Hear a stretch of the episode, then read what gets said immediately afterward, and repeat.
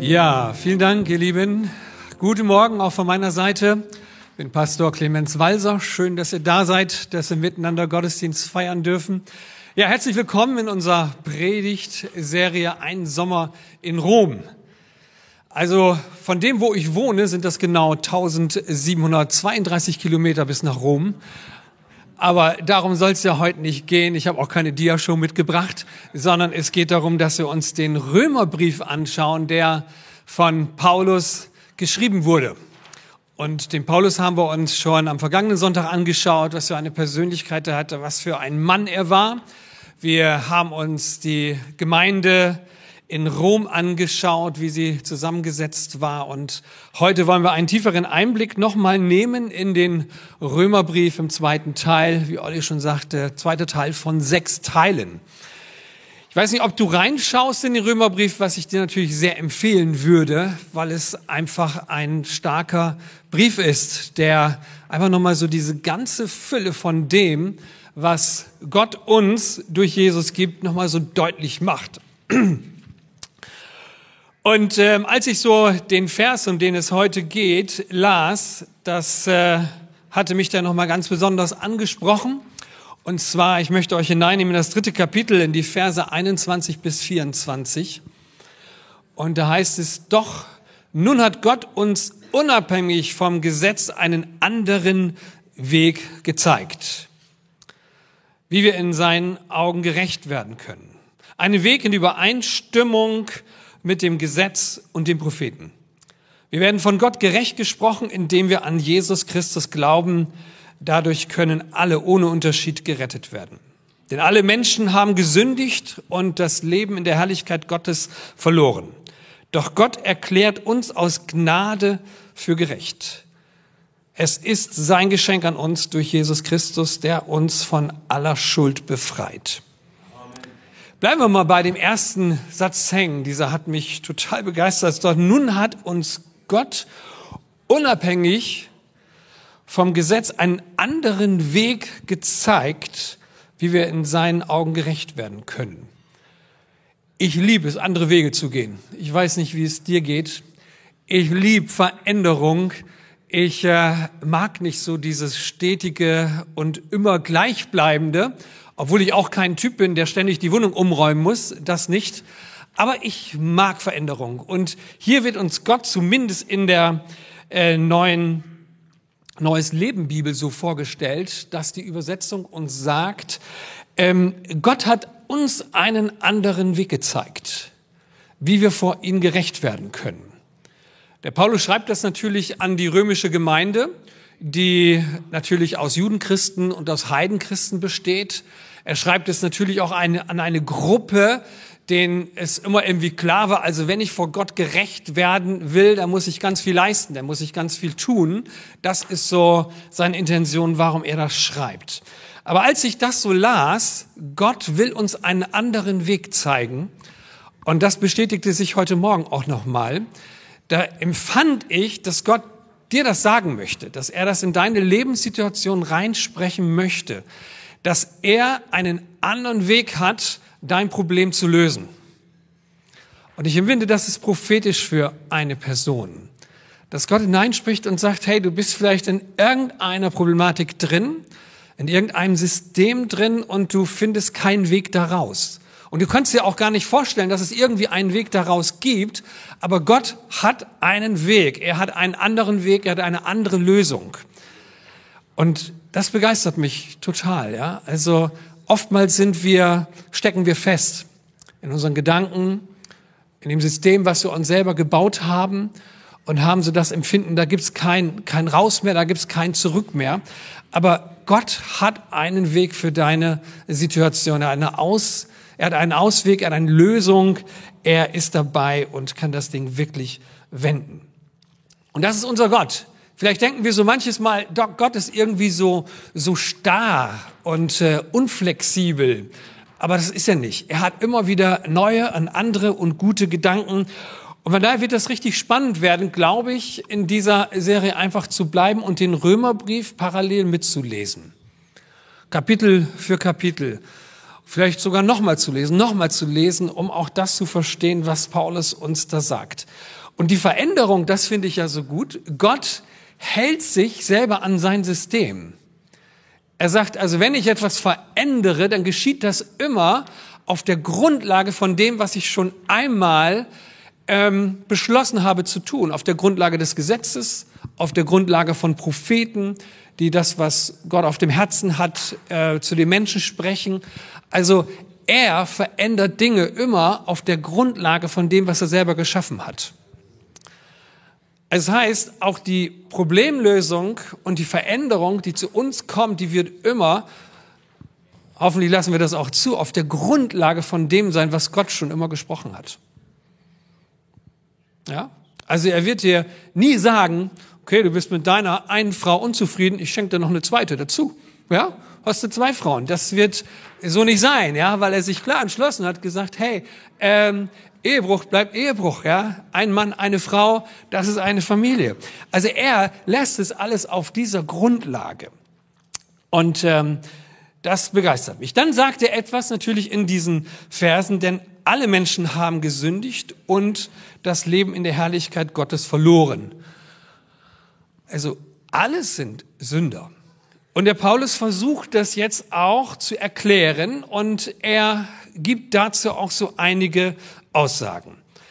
Römer 1, Vers 20. Da heißt es zum Beispiel, seit der Erschaffung der Welt haben die Menschen Erde, haben die Menschen die Erde und den Himmel und alles gesehen, was Gott erschaffen hat und können daran ihn, den unsichtbaren Gott in seiner ewigen Macht und seinen göttlichen Wesen klar erkennen.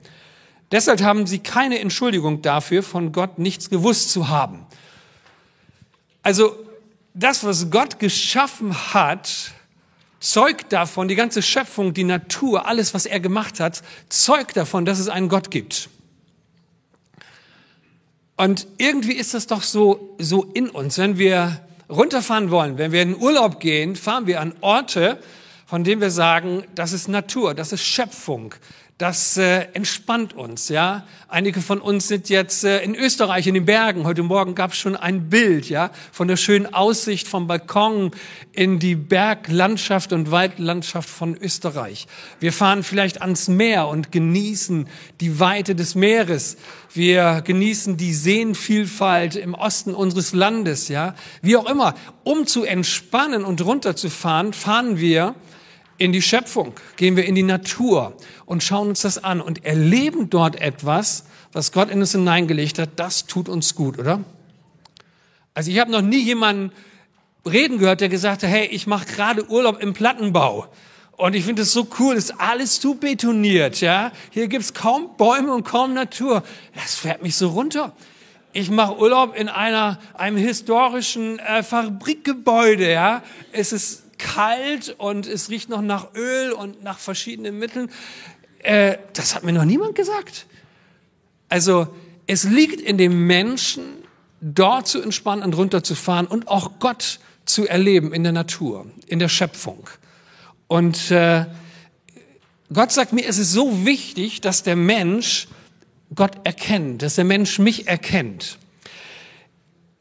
Hiob finde ich da sehr, sehr interessant der Hiob, die Geschichte von Hiob kennen wir alle, wie er durch, durch die Tiefen des Lebens geht und sehr, sehr verzweifelt ist. Und äh, er sagt etwas, das lesen wir im 33. Kapitel von Buch Hiob 28 bis 30. Da sagt Hiob selbst, er hat mich vor dem sicheren Tod bewahrt und nun darf ich weiterleben und sehe das Licht. Das alles tut Gott mehr als nur einmal im Leben eines Menschen um ihn von dem Tod zu bewahren und ihm das Licht des Lebens zu erhalten. Der Hiob sagt, ich bin durch schwere Zeiten gegangen, aber da war ein Gott, der sich mir gezeigt hat, der sich mir offenbart hat. Und äh, Luther sagt es zum Beispiel, das tut Gott zwei bis dreimal im Leben von Menschen. Also das, was der, was der Hiob hier erlebt, das dürfen wir auch aussprechen über jeden einzelnen von uns. Also Gott wird jedem Menschen mindestens zwei bis dreimal im Leben begegnet sein, in der unterschiedlichen Art und Weise, sei es in der Schöpfung, in der Natur, durch Situationen, durch äh, Momente, von denen wir sagen, hey, da war Gott drin. Also auch in deinem, meinem Leben gibt es so Situationen, von denen wir, wenn wir da einfach mal ehrlich mit umgehen, wissen, hey, da ist Gott mir begegnet. Als Jugendlicher in eurem Alter, da habe ich mit meinen ähm, Kollegen, sind wir Zelten gefahren. Und wir haben uns so einen See ausgesucht und auf dem See gab es eine Insel und da sind wir dann rübergerudert und haben unser Zelt auf diese kleine Insel gebaut und haben natürlich dann abends Party gemacht. Na, auf dieser Insel in unserem Zelt oder vorm Zelt mit einem Lagerfeuer. Und da gab es einen Moment, ich war überhaupt nicht gläubig. Ich fand Kirche total langweilig und hatte eigentlich mit Kirche gar nichts mehr zu tun. Damit hatte ich abgeschlossen. Und da gab es einen Moment in meinem Leben, da sitze ich da zwischen meinen Kumpels, die alles andere im Kopf hatten, aber nur nicht Kirche. Und Gott sowieso nicht. Das war nie Thema bei uns. Ne? Wir haben ganz andere Themen gehabt, die man so als 16-Jähriger, 15-, 16-Jähriger so auf dem Schirm hatte. Und ich sehe mich da heute noch sitzen. Ich fand das so cool. Da sitze ich da zwischen meinen Kumpels und sag ihnen, wisst ihr was? Ich glaube, Gott liebt mich ganz besonders. Und er hat irgendwie noch etwas Besonderes mit mir vor. Das höre ich heute noch, wie ich da sitze und das sage, ja. Und ich war nicht besonders bekifft oder betrunken, sondern es war noch alles im grünen Bereich. Das war, das war ein Moment, als wenn es so eine Offenbarung Gottes war. Ich hatte nichts mit Gott zu tun gehabt. Gar nichts. Weil Kirche und alles und Gott, das hat mich gelangweilt und war nicht mein Lebensthema. Und es gibt Momente in unserem Leben, wo wir spüren, da, da ist Gott drin. Und das nochmal so auszugraben und vielleicht auch nochmal den einen oder anderen auch Mut zu machen, nicht immer zu denken, mit allen Menschen, mit denen wir zu tun haben, die haben mit Gott nichts zu tun. Da gibt es einen, einen, einen kleinen Keim im Leben von allen Menschen, wo, wo Gott sich schon bemerkbar gemacht hat. Und das zu entdecken.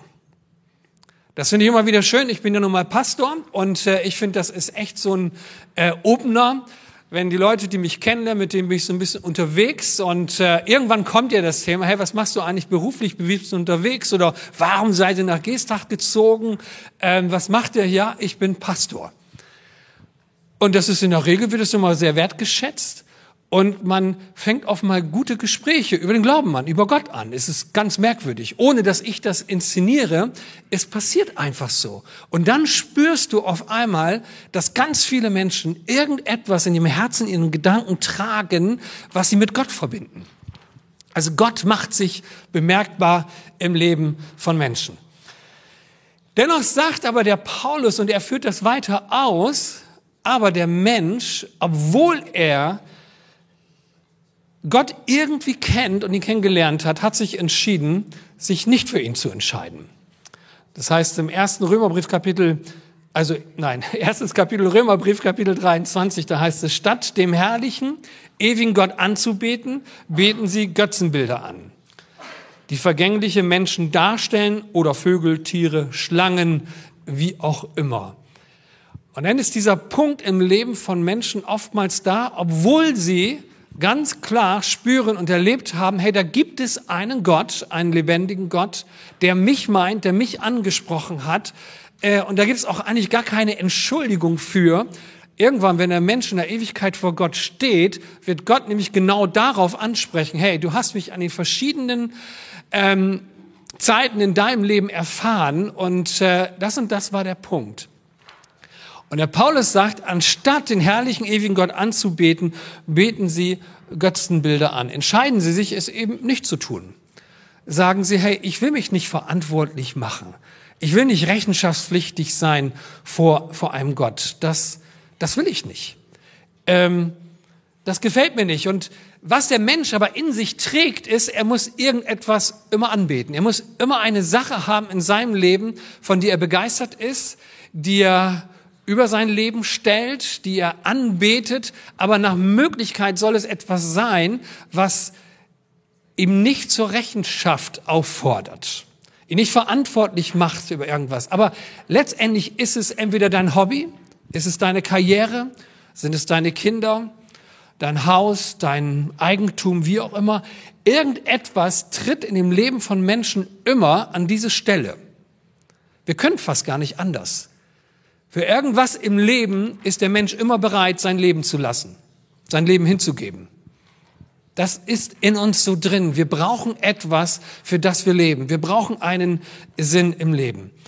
Und nun ist es so, dann hat Gott irgendwann gesagt, deshalb hat Gott sie ihren schamlosen Begierden und unreinen Leidenschaften überlassen. Und der Paulus spricht an dieser Stelle davon, dass äh, sie sexuelle Verfehlung haben, dass sie gierig sind, habsüchtig sind, dass sie Mord und ähm, Lüge vertreten und sagen, das ist alles in Ordnung. Sie entschließen sich Dinge zu tun, von denen Gott ganz klar sagt, hey, das, das dulde ich nicht, das möchte ich nicht.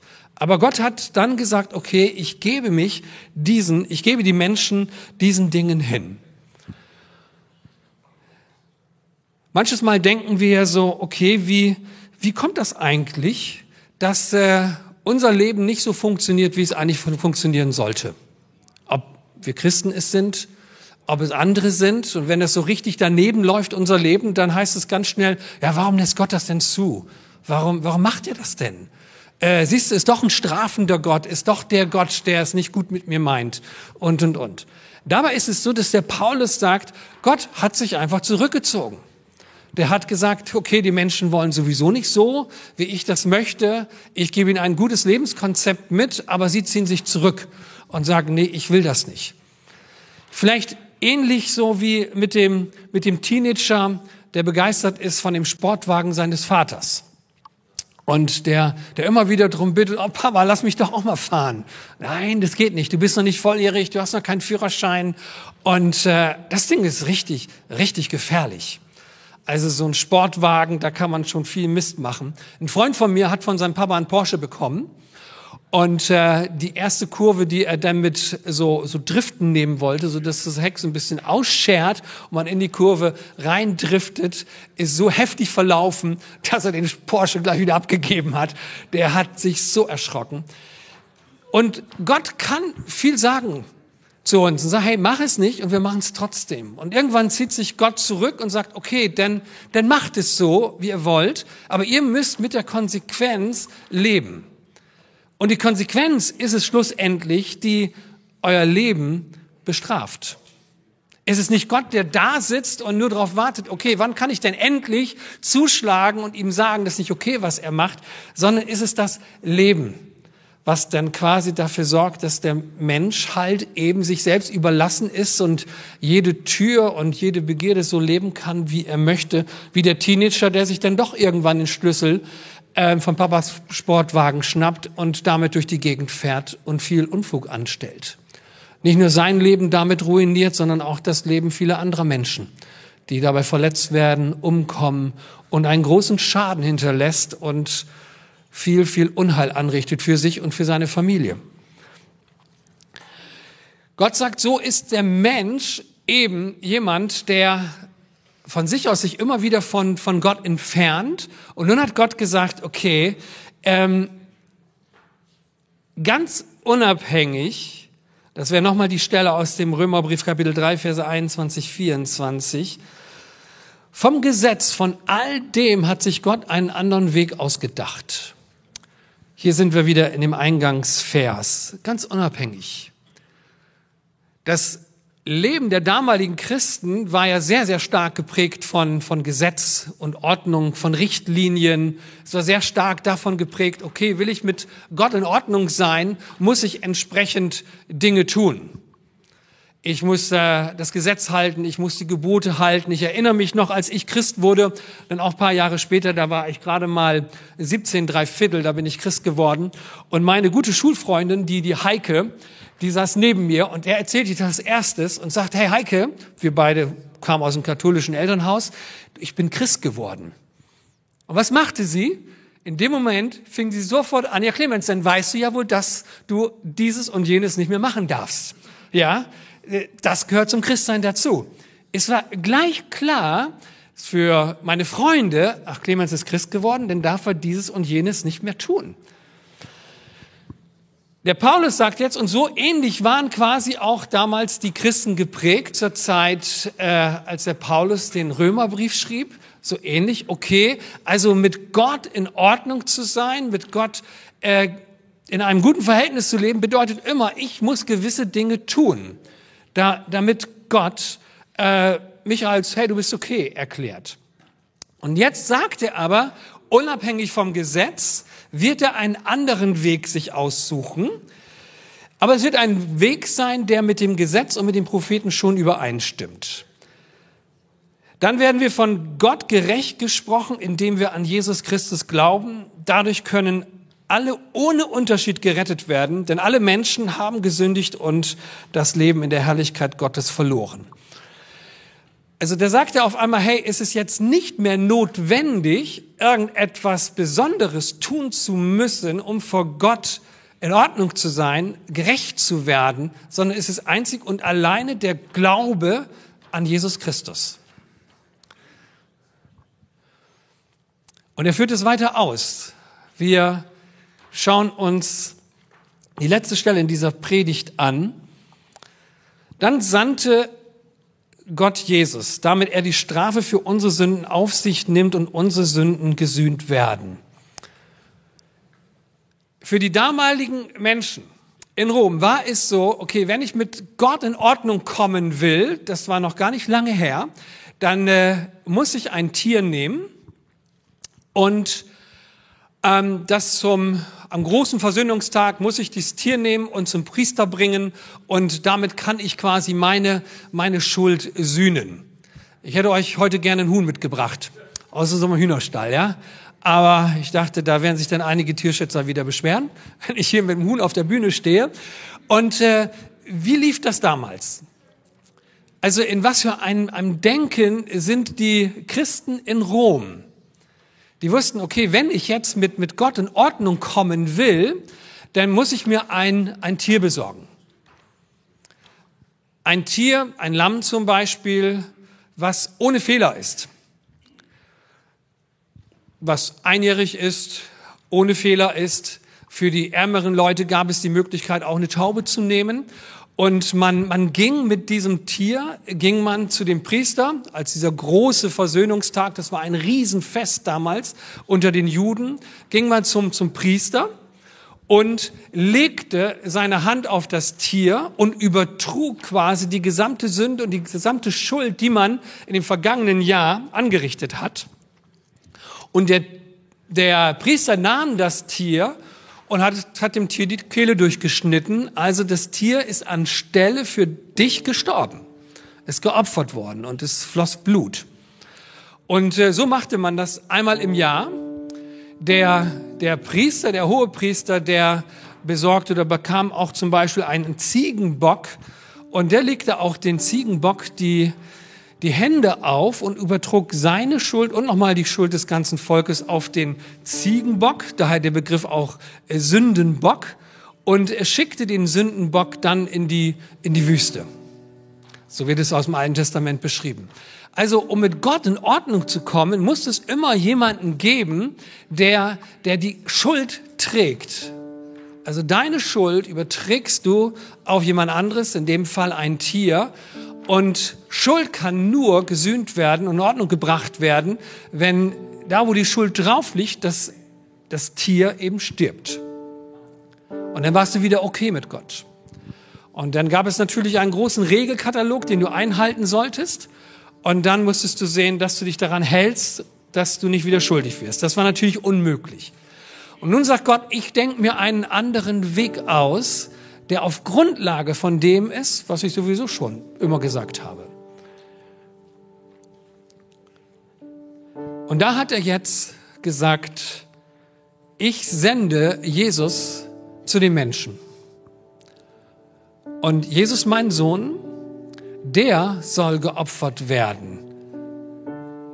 Der soll geopfert werden für, für die Schuld der Menschen. Also, Tieropfer Sündopfer werden abgeschafft. Es ist Jesus, der meine Schuld, mein Versagen trägt.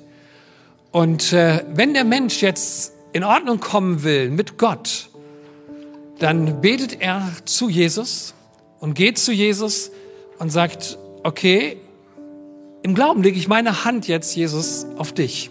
und übertrage dir, übergebe dir meine Sünde, meine Schuld, alles, was ich verbockt habe. Wo gehen wir sonst mit unserer Schuld hin? Wenn wir keine Möglichkeit haben, mit unserer Schuld, die uns angetan wurde oder die wir selbst begangen haben, irgendwo hinzugehen, dann gehen wir vielleicht zum Psychologen, zum Psychiater, wir gehen in Therapie, gehen in Schreitherapien, Malentherapien, Boxtherapien, wie auch immer, um diese Schuld, die wir mit uns herumtragen, loszuwerden. Und du merkst auf einmal, hey, das tut gut. Irgendwie muss man Schuld und muss man das Schwere, was man mit sich trägt, muss man loswerden. Und da gibt es unterschiedliche Möglichkeiten. Aber du stellst fest, es ist eben nicht so befreiend, wie der Glaube uns das sagt, dass wer zu Jesus geht und seine Schuld ihm gibt und auch all das, was ihm selbst angetan worden ist, der, der überträgt es. Und es findet ein Tausch statt. Jesus nimmt die Schuld und gibt dir Gerechtigkeit dafür. Gibt dir dieses Empfinden, hey, du bist okay vor Gott. Du kriegst eine neue Chance. Du darfst nochmal neu beginnen. Das ist ein Riesengeschenk. Von daher befreit der Glaube. Der Glaube befreit, weil wir alle Dinge, die uns gefangen nehmen wollen, in Gedanken, Gefühlen, in Empfindungen, auch in dem, dass wir uns nicht entwickeln können, die können wir quasi zu Jesus bringen im Gebet. Ich erinnere mich an mein erstes Gebet, was ich gesprochen habe. In diesem Bewusstsein, da bin ich auf die Knie gegangen und habe mir eine Zeit genommen und gesagt, Jesus, hier bin ich. Das sind meine Dinge, die ich loswerden möchte. Die gebe ich dir die gebe ich dir. Ich weiß nicht, was du heute alles noch Jesus geben möchtest. Was für dich wichtig ist, ihm zu geben. Und zu sagen, ja, das möchte ich loswerden. Ich brauche heute kein Tier mehr kaufen oder halten, um irgendwann meine Hand auf dieses Tier zu legen, es dem Priester zu geben, der dem Tier dann die Kehle durchschneidet und es opfert, weil Schuld immer mit Tod gesühnt werden muss vor Gott. Nein, ist es Jesus, der zu den Menschen gekommen ist, der, der gestorben ist für uns, ja, und der auferstanden ist, zu dem dürfen wir gehen. Und wir Christen dürfen genau das praktizieren. Und dazu möchten wir natürlich einladen. Dazu soll der Gottesdienst dir wieder, wieder Mut machen. Alle Dinge dürfen wir Jesus bringen. Wir dürfen ihm alles bringen. Weiß nicht, was dir jetzt gerade alles so durch den Kopf geht. Dinge, die dich gefangen nehmen, Dinge, die dich halten, Dinge, die dich in einer schlechten Art und Weise herausfordern. Wenn wir glauben, dass Jesus sein Blut für uns und sein Leben für uns geopfert hat, denn Gott bewies seine Gerechtigkeit, als er die Menschen nicht bestrafte. Und das ist gerecht von Gott. Er macht dich okay Allein dadurch, dass du anfängst zu glauben. Und in dem Moment, wo wir anfangen zu glauben, uns auf ihn auszurichten, geschieht etwas mit uns, dass wir dann, weil wir eine persönliche Beziehung zu ihm aufgenommen haben, auch die Dinge gerne tun, von denen er sagt, tu sie, damit das Leben gelingt. Ist es nicht mehr so dieses, da kommt auch gleichzeitig noch ein Regelkatalog dazu, sondern ist es eine innere Dynamik, Dinge gerne zu tun Dinge gerne zu tun. Ich erinnere mich noch, als ich da meinen Kumpels erzählte, äh, hey, ich, da war ich ja 16, 17, ich bin Christ geworden und ich bin auf Partys gegangen. Klar. Aber anstatt, dass ich eine Kiste Bier mit 30 Flaschen Bier mitgebracht habe und die vielleicht alleine oder mein Kumpel getrunken habe, bin ich hingegangen, habe nur noch ein Trägerbier getrunken. Weil ich, weil ich wusste, hey, ich will mich nicht mehr sinnlos betrinken. Ich will das Wochenende nicht mehr so sinnlos irgendwie äh, gestalten, sondern ich will es bewusst gestalten. Und äh, so habe ich Dinge verändert, aber nicht, weil mir das irgendjemand gesagt hat, sondern weil ich das innerlich spürte. Ich brauche Veränderung und ich will diese Veränderung. Und so wird es auch sein, dass da, wo wir zu Jesus gehen, unsere Hand zu ihm erheben und sagen, Jesus, hier bin ich mit meinem ganzen Schrott, mit meinem ganzen Leben, was so, so schlecht gelaufen ist und was mich auch heute noch so sehr gestaltet und umformt und in einer Art und Weise irgendwie so komisch macht. Ich will das ablegen. Ich will es dir geben. Da wirst du erleben, dass eine Befreiung und eine Veränderung geschieht. So, wenn wir jetzt auch in die Lobpreiszeit gehen, dann lass uns das nochmal auch vor Gott bringen. All die Dinge, die wir, wenn wir noch im Alten Testament leben würden und noch einen Opferdienst hätten, vielleicht auf die Taube, auf das Lamm, auf das Tier legen würden. Vielleicht hilft es dir mehr, das auch so zu verstehen. Wenn wir 2000 Jahre zurückversetzt werden, würden wir hier vielleicht mit, mit Tieren sitzen. Jeder hat so sein Tier, was mitgebracht worden ist. Ich wäre denn der Priester, der das Tier entgegennimmt. Weil du alles draufgelegt hast, von dem du sagst, das lief echt bescheuert, das hat mich echt im Griff. Das machen wir heute nicht mehr, ja? Weil heute beten wir Jesus an und sagen, Jesus, so cool, dass du jetzt das Lamm, das Tier bist, was für uns alle Sünde, alle Schuld trägt. Und wenn wir gleich in die Anbetungszeit gehen, dann darfst du zu ihm sagen, hey, genau das sind die Dinge. Darfst ihm sagen, genau das ist das, was mich so herausfordert. Ich bringe es dir, ich lege es ab, ich will Befreiung haben. Und wir haben links und rechts im hinteren Bereich dieses Gottesdienstsaales haben wir Gebetsteams stehen, da darfst du gerne hingehen und auch darüber nochmal sprechen und sagen, weißt du, das und das nimmt mich echt gefangen. Ich möchte es mit dir zu Jesus bringen. Hier bin ich. Ich lege es ab. Ich möchte es ablegen. Und die Seelsorger, die Ältesten, wer auch immer im Gebetsteam mit ist, die werden dich segnen, die Vergebung zusprechen, die Befreiung zusprechen, denn der Glaube befreit. Amen. Der Glaube befreit.